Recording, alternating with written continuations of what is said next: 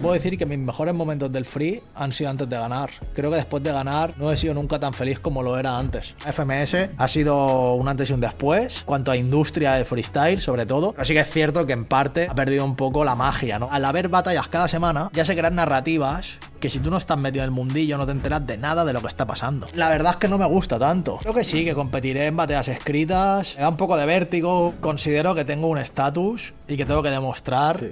Eh, siempre estar a un gran nivel porque la gente espera mucho de mí y ahí sí que creo que puedo ser de verdad el mejor.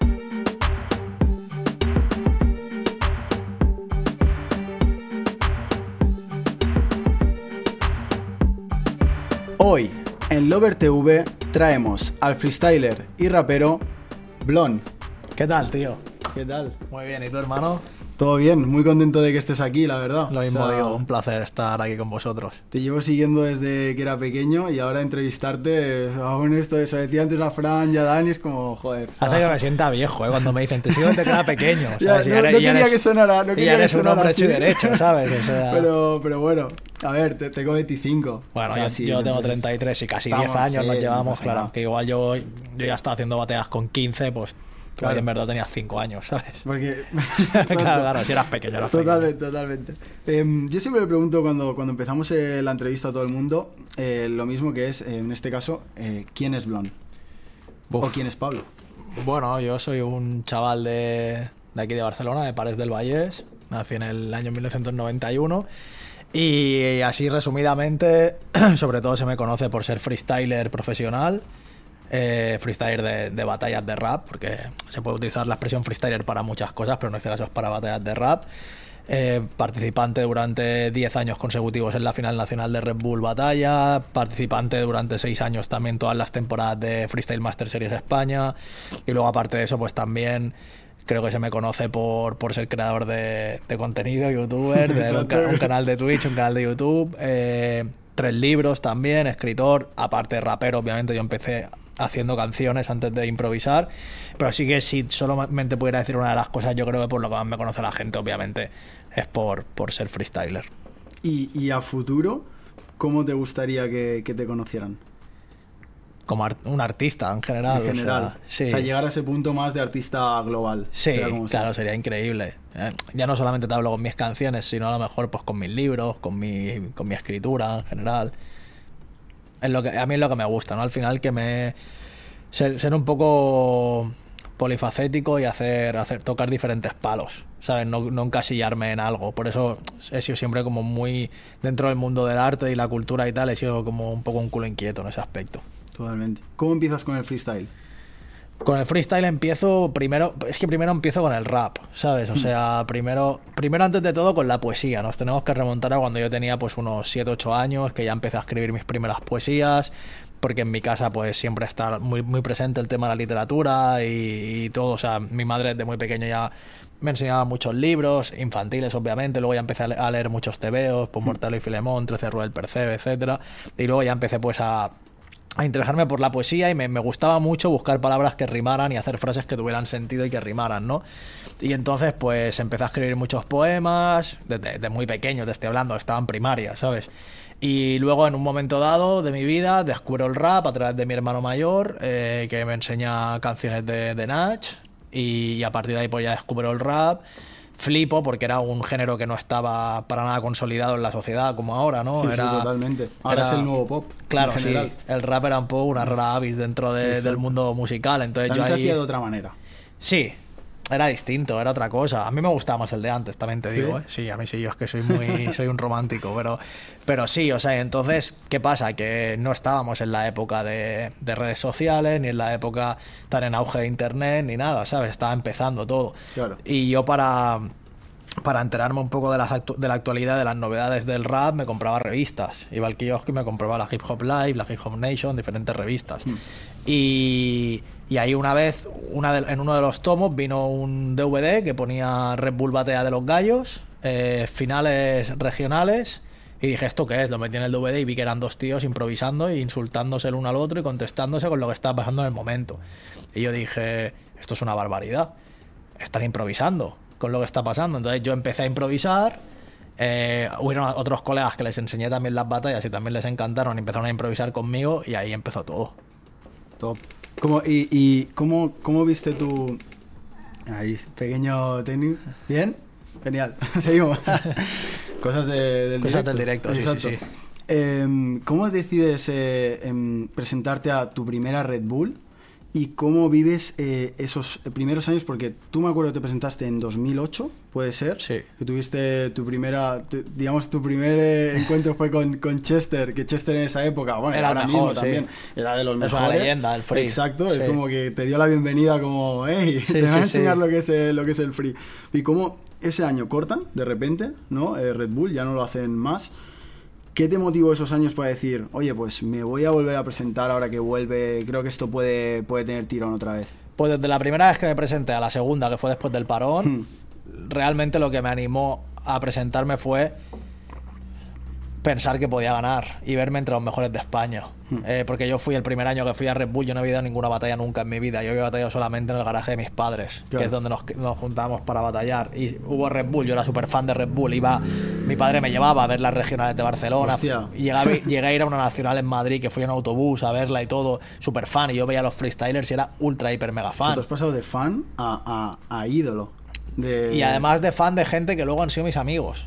Hostia. ¿Sabes? O sea, claro, pero fan muy, muy fan. O sea, de pedir fotos y tal. Sí, sí, sí. póster en la habitación. Sí, sí, todo. claro. Yo tenía un póster. Yo, De piezas, de... claro, sí, de piezas de tengo, tengo una pegatina en la puerta donde, donde vivía con mis padres, en la habitación donde dormía, tengo una pegatina de piezas, de hecho, eh, de, de su disco que me compré online. Y es curioso porque yo dormí, o sea, entre los 15 y los.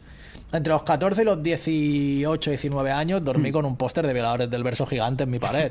Claro, y, a los, y al cabo. Mirándote así, ¿no? Y claro, claro, y al cabo de los 12, 13 años estuve, eh, grabé una canción con KCO, ¿sabes? O sea, que al final imagínate eso, lo que, lo que es para, para un chaval que, que tiene los sueños, ¿no? Y, y nada, y, y entonces cuando hubo el parón fue cuando yo empecé a destacar aquí en Barcelona, eh, prácticamente todas las competiciones que me apuntaba pues ganaba yo o ganaba Capo, que éramos como los dos de Barcelona Exacto. así más destacados y cuando volvió Red Bull pues, pues me, me presenté obviamente porque dije considero que estoy entre los mejores de España y ahora que vuelve Red Bull tengo que demostrarlo, ¿no? Y así fue en 2013 pues gané la regional en la, en su- en la vuelta de Red Bull. Totalmente. Y lo demostraste bien.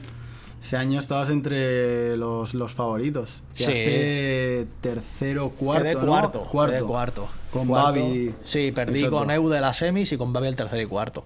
Estaba muy fuerte Babi ese año. Estaba fuerte, sí, pero Babi perdió con Chuti. eh, esa, regional, he de decir, y lo, lo digo ahora con perspectiva porque ha pasado mucho tiempo y sé cómo funciona el free, que esa regional estoy 100% seguro que si paso a la final gano contra Chuti. 100%, o sea, seguro. No que había posibilidad de que no ganara. ¿Cómo era el formato? Porque el formato era con temática NBA. Y yo era un fan de NBA, un friki, pero loco. Es verdad que Eude pinchó total porque no tenía ni idea. Y Chuti tampoco sabía mucho, sabía lo básico, pero yo era un loco. O sea, yo era el típico que se quedaba cada madrugada despierto, que quedaba con mis colegas para ver la NBA. Y encima, o sea, hay un- una historia muy curiosa, tío, y esto es 100% verídico, que cuando yo gané la Red Bull de Barcelona, la regional, Hmm. la temática fue fútbol en la final. Sí, es Y- verdad. Y ahí, claro, era, era tu... Y además la temática era ida y vuelta, o sea, eran los dos minutos hablando de la misma temática.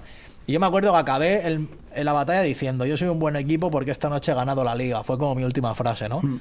Pues tío, te juro que antes de la Nacional, o sea, unos meses antes de la Nacional de Sevilla, soñé que llegaba la final de Red Bull, de la Nacional, la temática era NBA. Y ganabas. Y acababa diciendo yo soy un buen equipo porque esta noche he ganado el anillo. O sea, decía lo mismo, pero en vez de la liga decía el anillo. Y cuando empezó la Nacional de Sevilla, aparecieron en la pantalla las, las temáticas para la final que la gente podía votar por Twitter, ¿sabes? Y una de ellas era NBA. Y ahí me vino lo del sueño. Y yo empecé a mis amigos, votate de NBA, a todo el mundo, votate de NBA. Y salió NBA. Y en las semifinales perdí, pero yo estoy seguro que si hubiera llegado a esa final, seguro que hubiera ganado. Pero también te digo que igual no me hubiera ido bien ganar, porque igual hubiera dejado la Red Bull y todo lo que vino después no hubiera Es venido. que, claro, eh, es una presión. Mira, Chuti, lo dejó unos años, está, ha tenido varios. Claro, claro. Además también mucho de lo de lo romántico que hay alrededor de mi personaje, pues es un poco esa figura del que del que siempre está como entre los favoritos, pero por, por una cosa o por otra no se le da, ¿no? Y eso del Rising Corona, todo eso yo creo que me ha ido bien en mi Exacto. carrera, me ha ido bien y, y también me ha hecho acercarme mucho a la gente. Es lo que te iba a decir. Tú siempre has expuesto mucho el tema de salud mental, ¿vale? Y mm, yo es lo que digo. Tú te has definido un poco como a veces pesimista, como que te has eh, autosaboteado con muchas cosas. ¿Cómo, cómo se, cómo en- no, no consigo entender cómo se pasa de eso a tener una motivación enorme, por año tras año, aún cayendo y quedándote a las puertas, tener esa motivación enorme para acabar ganando en 2022? Pues yo creo que en general, yo creo que llegó un punto que fue más por la gente que por mí, tío. Fíjate lo que te digo. Yo ya era feliz, o sea, yo ya. Yo era mucho más feliz. Te puedo decir que mis mejores momentos del free han sido antes de ganar. Creo que después de ganar no he sido nunca tan feliz como lo era antes, ¿sabes? Se ha ido un poco la ambición. No la ambición en sí, pero sí un poco igual esa magia, ese aura, ¿no? Un poco. O sea, pero creo que lo que me ha hecho continuar e intentarlo y tal ha sido más el público y mi gente cercana, mi entorno, más que yo mismo. Porque yo ya, yo de verdad, o sea, esto suena mucho atópico y lo he dicho muchas veces y tal, pero yo ya me sentía ganador, ¿sabes? Pero para mí, la trayectoria que tienes, es imposible no sentirte el ganador. que todo el mundo me considerara como ya como una leyenda desde mi tercer cuarto año en Red Bull, ¿sabes? Que al final que la gente me diera todo su apoyo, que, que a lo mejor me estuviera un año concentrado y preparándome para una nacional, llegara y perdiera en un minuto, porque puede pasar, y aún, aún así la gente me, me quisiera, confiase en mí, siempre buenas palabras. Eso a mí me ha hecho de verdad ser un, un afortunado dentro del mundo de la competición. Obviamente, cuando gané, pues fue increíble, ¿no? Claro. O sea, era algo que llevaba soñando muchos años. Fue más quitarme un peso de la espalda que otra cosa. Pero, pero sí, eh, yo creo que, que también eso, el, el pensar y el saber que he tenido y que considero que tengo todavía, claro, no, no, no- no se me olvida improvisar, el, el nivel suficiente como... días estaba claro, claro, claro. compitiendo, o sea. Sí, sí, sí. El nivel suficiente como para ganar, como para ganar la, la nacional.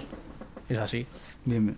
Vamos a hablar ahora de, de otro formato que se creó hace ya unos añitos, bastante innovador, que es el de, el de FMS, que es como básicamente eh, como crear como una, una liga, como en el fútbol, si hacemos una comparación, Sí, como crear una cual. liga y jornadas y todo. hay, hay muchas críticas de este, de este formato de que quizás de que ha matado el free. Hmm. Porque al final, eh, dice, no era lo mismo ver un chuti contra Blon de una vez cada dos o tres años que podía tocar o, ver, o saber que lo vas a ver cada temporada. ¿Tú qué piensas de, de esto? ¿Crees que ha ido para mejor para el free o al, o al final ha ido a peor? Yo pienso que por una parte, como competidor y como persona que está dentro del free, ha ido bien, ¿no? Porque ha sido realmente cuando hemos podido empezar a vivir de ello, porque no olvidemos que Red Bull es un trampolín, un escaparate gigantesco, enorme. Eh, los, free- lo- los freestylers que empezábamos en Red Bull antes del parón, antes de que Red Bull fuera lo que, lo que es, Hmm. tan mainstream, que al final, entre comillas, hemos sido los nuevos futbolistas en cuanto a repercusión Totalmente. mediática y tal. Eh, los que íbamos al principio a Red Bull íbamos como escaparate para nuestra música. O sea, todos teníamos temas. Todos, ¿sabes? Y.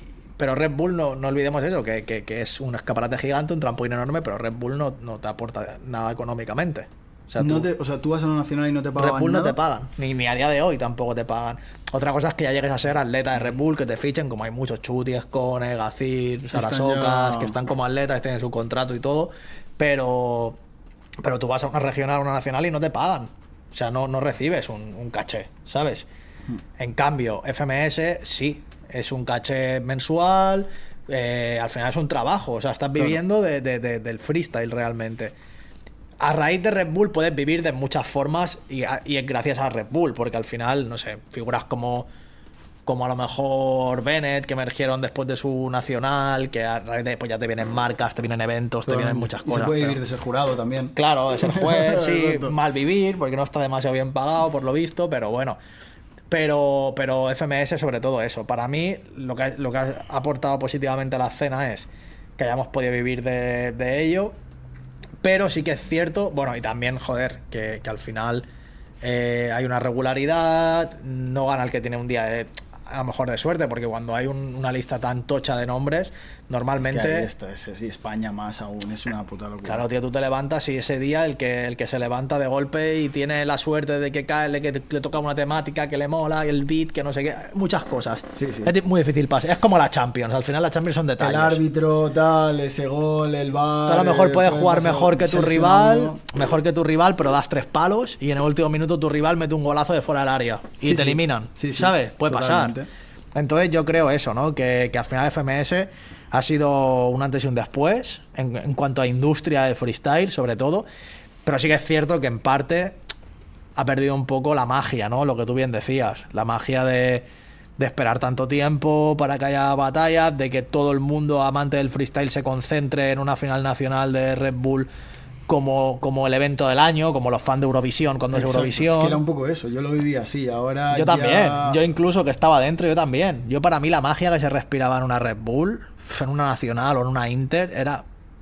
es que se paralizaba se paralizaba internet, ¿sabes? Porque al final toda la gente entre 16 y 30 años lo, lo consumía, ¿sabes? Y, y yo con mis padres también y se lo tenía que tragar porque... Claro, porque te flipaba. Exacto, sí, y lo celebrabas y las rimas Sí, y tal. Claro, ahora qué pasa. Yo creo que hay un paralelismo bastante claro con algo que está ahora muy en boga, la Kings League, por ejemplo. Hmm. La Kings League, el primer split, yo creo que todos nos lo fumamos. Todos. Totalmente. Todos. sí, exacto. Y todos sabíamos quién era Car Álvaro y todos sabíamos quién era Ubón y todo. Y ahora me preguntas quién juega en porcinos y no lo sé. ¿Sabes? Porque tampoco. David Soriano, que lo trajimos al programa, le mandamos un saludo. Bueno, un saludo, David. Un saludo, David, tío. Pues eso, tío. No, pero- no, sí, sí, totalmente. ¿Sabes? Yo O me lo sea, vi entero y luego ya no lo he visto tanto. Es que te gusta, porque a mí me gusta y creo que es un producto muy bien hecho. Capo está ahí ahora.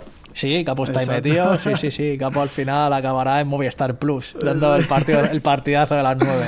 Es un, un crack. Sí, sí. Y es lo que te digo, o sea, al final es un producto que, que, que- que es un producto muy mainstream, las batallas también Mm. te estoy hablando, y ahora es un producto que se ha hecho ya, se ha convertido en un producto de nicho. Un nicho grande, ¿eh? porque es un nicho grande, pero me cuesta, me cuesta realmente también eh, imaginar la forma de captar nuevos adeptos.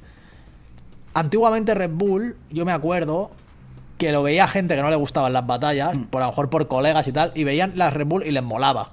Porque la batalla era me meto con tu aspecto, me meto con ahora mismo es Porque una había más serie. minutos libres. Claro, Cada vez hay más temáticas y las temáticas yo creo que quitan un poco, ¿no? El, Sí. el hecho de... Sí, pero aparte de eso también, tío, es que ahora, al haber batallas cada semana, prácticamente, Hmm. ya se crean narrativas que si tú no estás metido en el mundillo no te enteras de nada de lo que está pasando. No, porque tú perdiste en Gold Level hace tres semanas y acuérdate que en 2016 tu compañero de grupo es un tío que no ve batallas, se la pela. Claro, ahora- Un tío que no ve batallas quiere que te toque contra un enano, si te toque contra mí me llame enano. es como eres- ponerte una serie en el episodio 30, ¿no? Eh, Exacto, claro. Exacto, que dices, está poco- muy bien hecha, pero no me entero. Claro. Yo quiero quiero engancharme. Entonces, si le toca contra mí, el tío me llama enano un minuto, eso a la peña que no ve free le flipa. Eran las batallas de antes, las batallas que a mí de verdad me gustaban. Y en lo que se ha convertido ahora el free, la verdad es que no me gusta tanto.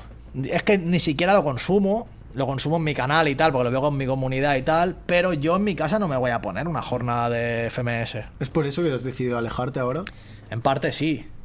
En parte sí, porque yo entiendo que lo que hay ahora es la hostia. Para gente que le gusta el free, que hay mucha. Hmm. Es la hostia en verso, o sea, la gente es increíble. Sí, ha subido el nivel increíblemente. máquinas de matar. Pero a mí ya no me apasiona tanto como antes. Eh, antes, siento que antes había más freestyle, bastante más freestyle. Había muchos más fallos. Hmm, Muchos más fallos, pero porque había mucho más freestyle. Exacto. La perfección que hay ahora no es que la gente haya mejorado mucho de golpe y también, pero hay mucho menos freestyle. Hay mucho... Las cosas hay que hablarlas, tío. o sea, hay mucho menos freestyle. Claro que sí. Pero porque ya te está jugando un sueldo, ya tienes el miedo, ya co- conoces a tu rival.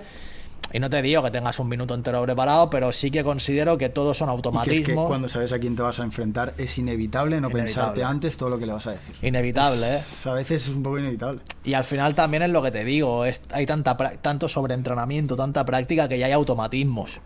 Y para mí eso le resta naturalidad.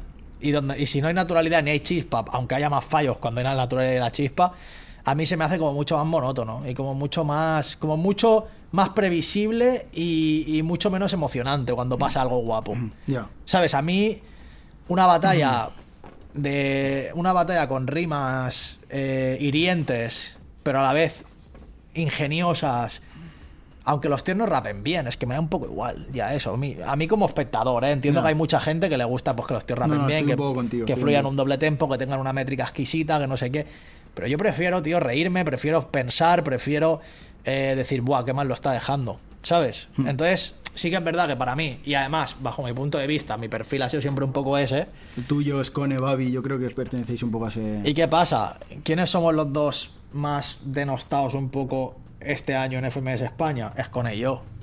O sea, al final, a nivel pub- el público que se ha quedado es un público demasiado purista y que al final también se comen mucho la peli de de mucho de mucho de mucho opinólogo, ¿sabes? Sí, sí, sí. Es así, es que es así. De mucho creador de contenido y tal, pues se comen mucho la peli. Y, y yo incluido, yo al final, pues yo lo digo, digo, joder, para mí hay gente súper ultra mega buena, ¿sabes? Y que lo que hacen es increíble. Pero yo sinceramente prefiero ver una batalla de Mr. Ego que una batalla de un tío que tiene una métrica perfectísima, que nunca falla, que tal, ¿sabes? O sea, si, si nunca falla, sospechoso, a ver. es que no sé, tío, porque es que es lo que te digo. Hay mucho, mucho entrenamiento y, y gente que se ha vuelto muy buena, y pero es que es eso, para mí eso le resta un poco de magia, tío. Ya, De verdad, totalmente. ¿eh? Y yo he ido a hacer batallas, a hacer lo mío, mi- mis rimas faltosas, mi tal, y he fallado muchísimo, y he metido mucho relleno, y he metido tal, todo lo que tú quieras. Pero para mí esa es la esencia, tío. Y eso es lo que hizo que el freestyle fuera tan, tan, tan viral. Y si ahora no es tan, tan, tan viral, habiendo mucho más nivel que hace cinco años, a lo mejor hay que pensar por qué. Y yo creo que por eso también han salido otras variantes, como ahora la Liga Bazooka, Sí. donde, donde estuviste, que no se te ocurre otra cosa que enfrentarte con el que denominan como el mejor en batallas escritas, que Sí. es Chili Parker. Sí. Tú cuando te proponen el nombre, dices, hostia, no, vamos a empezar por alguien un poquito más tal, o dices, venga, de una, va, ya está. Yo dije a de una, de una, porque yo ya había hecho escritas. Mm, ¿vale? Sí, Y- yo lo vi co- contra un mexicano, ¿cómo se llamaba? Bueno, he hecho varias. Es que de hecho aquí en España hubo una, una, una liga que se, lla- que se llamaba. había- hubo una liga de batallas escritas tipo, tipo la bazooka, Sí, ¿sabes? Pero se llamaba Warfighters, ¿vale? Y era tipo bazooka, pero. Pero bueno, era hace muchos años. Estoy hablando de antes de la Red Bull, de cuando volvió, ¿eh? Estoy hablando de 2011-2012. Y yo ahí me postulé como de los mejores del país. Porque tuve varias batallas muy sonadas, muy virales, tal. Y entonces yo considero que a nivel escritura, obviamente también ha cambiado mucho el tema de las escritas, ¿sabes? Sí, sí. Ahora es mucho más metódico, ahora hay, ahora hay como un vocabulario propio de las escritas, hay como... se premia mucho más dar show con el público. Sí, sí. Y... Que lo diste. Sí. Joder. Show con el público. Es diferente a como era antes, tío. Muy diferente, ¿sabes? Entonces yo, claro, a mí ahora me proponen, vale, Blon, eh, ¿te apetece una escrita en bazooka que ahora está petando tal con Chili Parker, que es el mejor de Argentina y top Exacto. 5 mundial seguramente ahora mismo? Y, y yo dije, sí, ¿por qué no? Si yo quiero volver a esto, yo quiero volver a meterme. Yo considero que yo puedo ser el mejor de mi país, si no lo soy ya, porque de momento lo que se ha demostrado, considero que soy de lo mejor de mi país. Y quiero llegar a ser de los mejores del mundo en esta disciplina. Tengo, tengo que aprender todavía, porque joder, Chile lleva, lleva muchísimas más batallas que yo. Él, él sabe cómo dominar, que si ese vocabulario, que si que si justo lo- el, el tipo de construcción que se premia más, o sea, que más puede encajar, depende del rival, o sea, eso- es que eso es un mundo que tienes que ser ultra, hiper, mega estudioso, ¿sabes? Sí, sí, También. Y yo estoy en ello ahora. Bueno, yo, a ti te gusta también ser súper mega estudioso. Sí. Exacto. yo sé que la pluma la tengo, o sea, la escritura la tengo, porque al final, joder, creo que es lo que mejor se me da. Se me da mil, cien mil veces mejor escribir que rapear, tengo muy buenas ideas. Creo que soy un tío muy creativo en ese aspecto, ¿no? Entonces dije, claro que sí, si yo las últimas batallas escri- escritas que he hecho fueron contra Asesino y contra Proof, que son dos de los mejores históricos.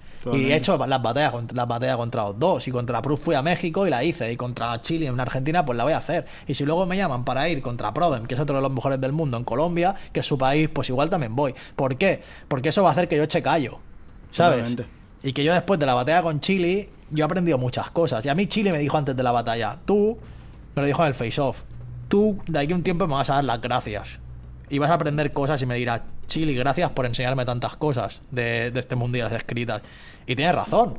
Yo ahora sé cómo, cómo tengo que encarar mi próxima escrita y cómo no tengo que encararla, ¿sabes? Y sé que los tiempos han cambiado y que cosas que hace 5 años o 6 o 7 o 8 hubieran funcionado, ahora no funcionan tanto y viceversa, ¿sabes? ¿Y el face-off lo encararías duro, como lo hacen algunos? El face-off me cuesta más, está en tío. la UFC a veces. El face-off me cuesta más, pero está guay eso, tío. Eso Sí, también sí. crea el pique, ¿no? Y crea un poco... Está muy guay, pero el face-off me cuesta un poco más. Porque claro, yo cuando fui al face-off tampoco sabía bien bien que me encontraría, pero claro, Chile me había estudiado de, de pe a pa. Dice que no, el cabrón. No, decía que no, pero luego sabía todo. pero de ti. luego sabe el nombre y apellidos de mi novia, que no está en ningún lado, ¿sabes? Exacto. Que un poco más si viera a mi puerta y mira mi buzón, ¿sabes? Y, no lo descartes. y, y nada, y en el face off, claro, el cabrón, y a mí me pilló como en plan, yo solo pensaba, bueno, este es un señor mayor que tal. Con una cresta, con una...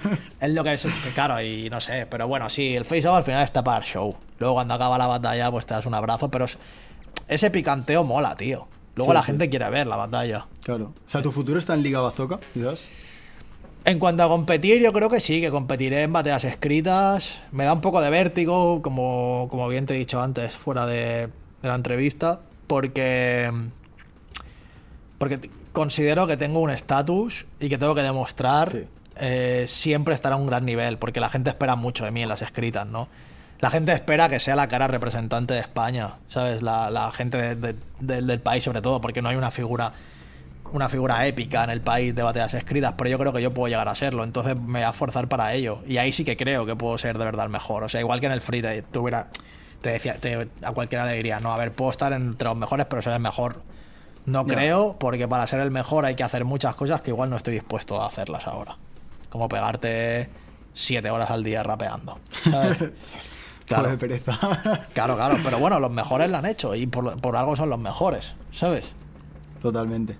Oye, cambiando un poco de tema radical, ¿vale? Así, para no hablar todo el rato de, de free, eh, vamos a hablar de tema cambios de look. Yo creo que del panorama del freestyle, eres el- el- la persona que más cambios de look ha tenido.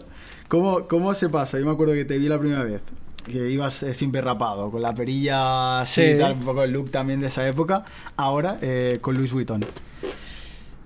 Y luego te preguntaré más acerca de cómo surge lo de Louis Vuitton. Pero... Me mola mucho la moda a mí, tío. Hmm. Me mola un montón. Y me mola mucho fijarme en diferentes estilos y cambiar. O sea, ahora que eso, eso, pues que... Y atreverme también. Hmm. O sea, muchas veces he tenido estilos y tal que, que eran más llamativos y yo me he atrevido, tío. Y sin miedo alguno. O sea, creo que al final tienes que llevarlo con, con personalidad y ya está. Me gusta mucho el tema de la moda, mucho.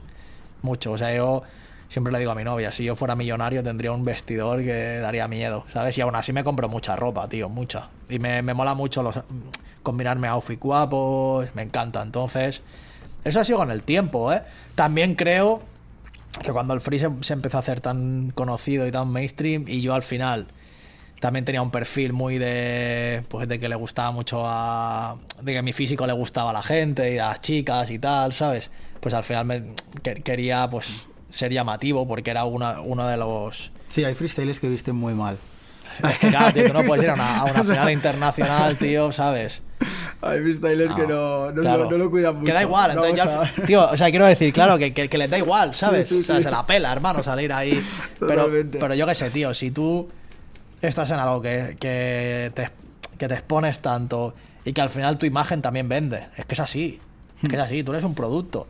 Y puede ser un producto de mil formas y vender, pues la gente puede verse representada con tu historia, la gente puede, puede gustarle tu físico, ¿sabes? O sea, puede ser como muchas, muchas formas distintas de, de, de tener ese imán que atraiga pues al público, ¿no? Y yo creo que, joder, que la imagen hay que cuidarla. eh, Totalmente. Cuando estás de cara- así de cara al, un poco al, al- a un público tan grande. Totalmente. ¿Cómo surge lo de Louis Vuitton? Eso, pues mi manager me, me, me escribe y me dice, tío, eh, no me llamó y me dijo, tío, eh, me ha contactado una marca para colaborar durante este año, tal. Digo, así que guay, tal, ¿qué marca? Y me dijo Luis Vuitton y me mandó como, como una invitación que nos habían hecho y digo, una polla, tío, no puede ser. Y claro, me quedé todo pillado. Y fuimos allá al evento y estuvo increíble. O sea, Sí, sí, top. ¿Tú, tú tienes, sabes por el por qué te han, o sea, te han seleccionado entre tanto... ¿Querían a alguien del freestyle tal o...? No lo sé, pero hay una cosa que yo le dije a mi manager, le dije, en verdad me mola que me hayan seleccionado. Porque fui allí y todos los influencers y las influencers que había eran todos guapísimos. Y digo, Creadores hermano, de contenido. creadores de contenido. Exacto. eran todos guapísimos y guapísimas. Y digo, hermano, si me han llamado porque les parezco guapo. ¿sabes? Totalmente, algo, algo exacto, algo tiene que... Sí, sí, a ver, Sí, estas sí. marcas de lujo, si no tienes eh, una belleza... Yo llegué allí y dije, la puta, qué guapos todos, tío. O sea, eh, Daniel Illescas, otro Víctor Pérez, ¿sabes? Eran todos chavales y chavalas muy guapos y guapas. Y dije, pues mira, aquí me han metido, chaval. Le digo a mi manager, ¿has visto? No, no, y encima yo he visto ahí en tu Instagram los looks y todo eso, tal, y digo, qué guapo, tío, qué envidia. Nada, están brutales, tío. La verdad que la ropa guapísima. Mola mucho Joder. porque es lo que te digo. Yo soy un, un tío que me mola mucho probar en diferentes mundos, ¿sabes? O sea, en el mundo, pues eso, en el mundo del free, de la actuación y tal, del rap, he estado muchos años, luego en el mundo de la escritura, que es otra cosa, ahora en el mundo de la moda, ¿sabes? Conocer peña. Son experiencias que son lo que me va a llevar, tío. Cuando, cuando, cuando tenga 80 años y me acuerdo de mi vida, es lo que me, voy a, lo que me va a Y llevar. contarás a tus nietos. eh, Fua, yo- pues yo no tengo me- historias para contarle a mis nietos, chaval. Lo que pasa que mis nietos. si no- Yo a veces pienso, digo, mis nietos no sabrán ya lo que es el free, no creo ya. O sea, no creo. Yo creo que habrá otra. Habrá. IAs, IAs que competirán, programadas, que competirán en, en freestyle. En 40 años o algo así. Sí, seguro. ¿sabes? En 40 años ya habrá, sí, robots que se insultarán Exacto, ahí, sí, claro. totalmente. Será Llegará, como- Sí, sí, sí. llegará a ese nivel. Vamos a hablar de esa parte literaria de, de- que, que has comentado. Em, has sacado ya tres libros. Sí, Este año se viene el cuarto. sí, en principio sí. ¿Puedes adelantar un poco de qué va a ir? O... Poesía también. Ya va a ser el último de poesía, creo que con cuatro queda una colección chula. Y Vale. luego ya en principio en un futuro me encantaría escribir una novela, Claro, tío. lo que te iba a decir, si vas a pasar a novela o, o ibas... Sí, pero tengo que aprender, tío. Claro, no me, o sea, yo es que soy leo mucho, tío. O sea, soy Mm. un gran lector de, de novela. Me gusta mucho leer novela. Entonces, no quiero escribir un mojón, tío. Ya, ya. ¿Sabes? Que luego... Quiero escribir algo que... No día- que lo lean porque seas blond, sino que lo, que lo lean porque les guste. Claro, Exacto. claro, claro. Y el mundo de la poesía es diferente, porque los poemas son independientes, te puedes escribir en un día cuatro, un día ninguno, otro día uno, ¿sabes? Y son de temas diversos y no tienen... Pero una novela uf, tendría que hacer eso, tío, un curso de escritura, ¿sabes? Que los hay muy potentes, me molaría. Y, y a raíz de ahí, pero ya te digo, es que para leer un... A veces leo libros que están increíbles que digo, hermano, aquí no, no puedo aspirar a esto en la vida, o sea, imposible. Y a veces leo otros que digo, lo podría escribir, pero no sacaría esto, ¿sabes? No, yo creo que algo bueno sacarías, seguro. Todo Sería- lo que te has propuesto estos años al final lo has, lo has conseguido. Estoy seguro que al final con esto no, sería, no será menos. Nada, sería muy guay, la verdad. Vamos con la sección de la IA. Venga, Te la he comentado antes. venga, de las batallas Eh, tenía. Exacto, a ver, a ver qué, qué te ha preparado el chat GPT para ti. Venga. Vamos con la primera. Blon, imagina que puedes retroceder en el tiempo y darle un consejo a tu yo de 18 años. ¿Qué le dirías? Le diría que disfrute del proceso más de lo que lo va a hacer, ¿sabes? O sea, porque sí que he disfrutado, me lo he pasado muy bien y tal, pero creo que la, he llevado una vida que realmente ni soñaba. Hmm. Y ha habido muchos momentos que no he disfrutado por, por factores externos, ¿sabes? Y por, y por nimiedades al final, ¿no? Por mucho, por miedos, por inseguridades. Le diría eso, le diría, tío, cada segundo disfrútalo porque... Pásatelo bien que vas a ganar la Red Bull de 2022. Sí. Y, te iría rápido. Da igual, sí, decir- sí, le diría, en 2022 la ganas. Pero claro, a lo mejor le digo eso y no se hubiera presentado hasta 2022, ¿sabes? Vas a perder. No, pero para ganar, tiempo, para ganar salió 2022 tienes que presentarte a todas. Hasta luego. Y ya está. ¿sabes? Exacto. Sí, sí. Vamos con la siguiente. Si pudieras tener un superpoder durante un día, ¿cuál elegirías y qué harías con él? Durante un día. Pues a ver, seguramente... eh, seguramente... A lo mejor te diría que... A ver, yo creo que ver el futuro, tío. ¿Sabes? ¿Y qué haría con él? Pues ver el futuro a corto plazo. ¿Qué haría con él? Mirar todos los números de la lotería de- del, euro- del euromillón, de la primitiva, de la- ver los resultados de la liga para la quiniela, para el quinigol. Todos, los que existen, todos. Muchas posi- posibilidades de acabar muerto, ¿eh? Sí. Yo miraría solo un número, que la gente no se dice mucho... Bueno, pero le diría uno a mi madre, uno a mi viejo. Eh, ¿sabes? pues la yo creo que la No, gente- miraría, miraría eso. Yo creo que el número del euromillón o eso, o El- realmente. El jackpot este, ¿no? o- ¿Cuánto dan por el...? Una barbaridad, ¿no? Sí, sí, es una barbaridad. O eso, o viajar en el tiempo, yo creo que también. Y, y lo, lo usaría para ir a hablar con personas que ya no están vivas. Top. ¿Con quién hablarías? Así me puede... Yo creo, yo creo que con hablaría con familiares míos, ¿sabes? Vale. Que, que están muertos y, y luego con... Seguramente hablaría con... O a lo mejor, cuidado. o a lo mejor viajar al pasado y... Más que esto, esto iba a decir era duro. Iba a decir carga- cargarme a un cantante famoso y hacer yo las canciones luego. ¿sabes? Como si nunca hubieran salido. Componer Imagine, ¿sabes? ¿Te imaginas? No, todas, además, todas. Todas, Tú solo todas. hits. Todas. Solo hits. Ir matando a todos los cantantes top y A todo. quedarte con el Y- mejor y- hit. Con el mejor de cada uno, pero ya grabado y todo. Toma, esto es mío, era una discográfica, esto es mío. ¿sabes? Todo, me, me- me encanta. Yo están saliendo hoy de las mejores respuestas de, de la IA. Vamos con la tercera. Si tuvieras que crear tu propio festival, ¿cuáles serían los tres headliners y por qué? Hostia, sería un festival raro, ¿eh? Porque metería. O sea, metería a Eminem porque es un tío que nunca he visto en directo y que de- fue uno de los primeros que escucho también de rap y lo metería seguro y tiene que haber algo de rap. Metería a Joaquín Sabina, que es como... Hostia, Eminem, Joaquín Sabina. Por eso te digo, es rarísimo, es rarísimo. Metería a Joaquín Sabina, que es como mi, mi referente en la escritura y es como también uno de mis artistas favoritos. Y tienen que ser peña que esté viva, ¿no? Imagino. Hombre, para montarlo ahora al festival es, es necesario. Claro, No que sé sí. que vayas al pasado, evites un poco que muera. Claro, la, la- manera, la pregunta tal, de antes, exacto. ¿no? Evito que Freddie Mercury pille sida, No, entonces... ¿cómo, cómo puedes evitar? Pues a lo mejor le, a lo mejor le prohíbo las fiestas, ¿sabes? Yo qué sé, tío, ¿sabes? No sé, me lo llevo al futuro directamente. Eh, no, pero yo creo que el otro sería... Pues igual te diría que metería... Te puedes poner a ti mismo, ¿eh? Puedes ser un poco egoísta. Sí. Ahí con Eminem y Joaquín Sabina. Yo Ah, lo veo. pero sería una responsabilidad para ellos, ¿eh? no, metería, metería, metería Marea, Marea, seguramente. A Marea o a Tash Sultana, que es una tía que me flipa y últimamente estoy quemando a tope. Yo creo que, que algo así sería. Top. Buen, buen cartel. Vamos con la cuarta y última de, de la IA. Si pudieras tener una cena con cualquier personaje de película o libro, ya que te gustan bastante, ahí te ha pillado bien, ¿quién sería y por qué? Yo creo que con Sherlock Holmes. Porque he leído mucho Sherlock Holmes y me flipa todo el tema de, de desentrañar enigmas y para preguntarle cuáles son sus métodos, ¿sabes? O, o si no, con Mia Wallace de Pulp Fiction, con la prota. Para, porque sé que luego bailaríamos y sería una noche así loca bastante.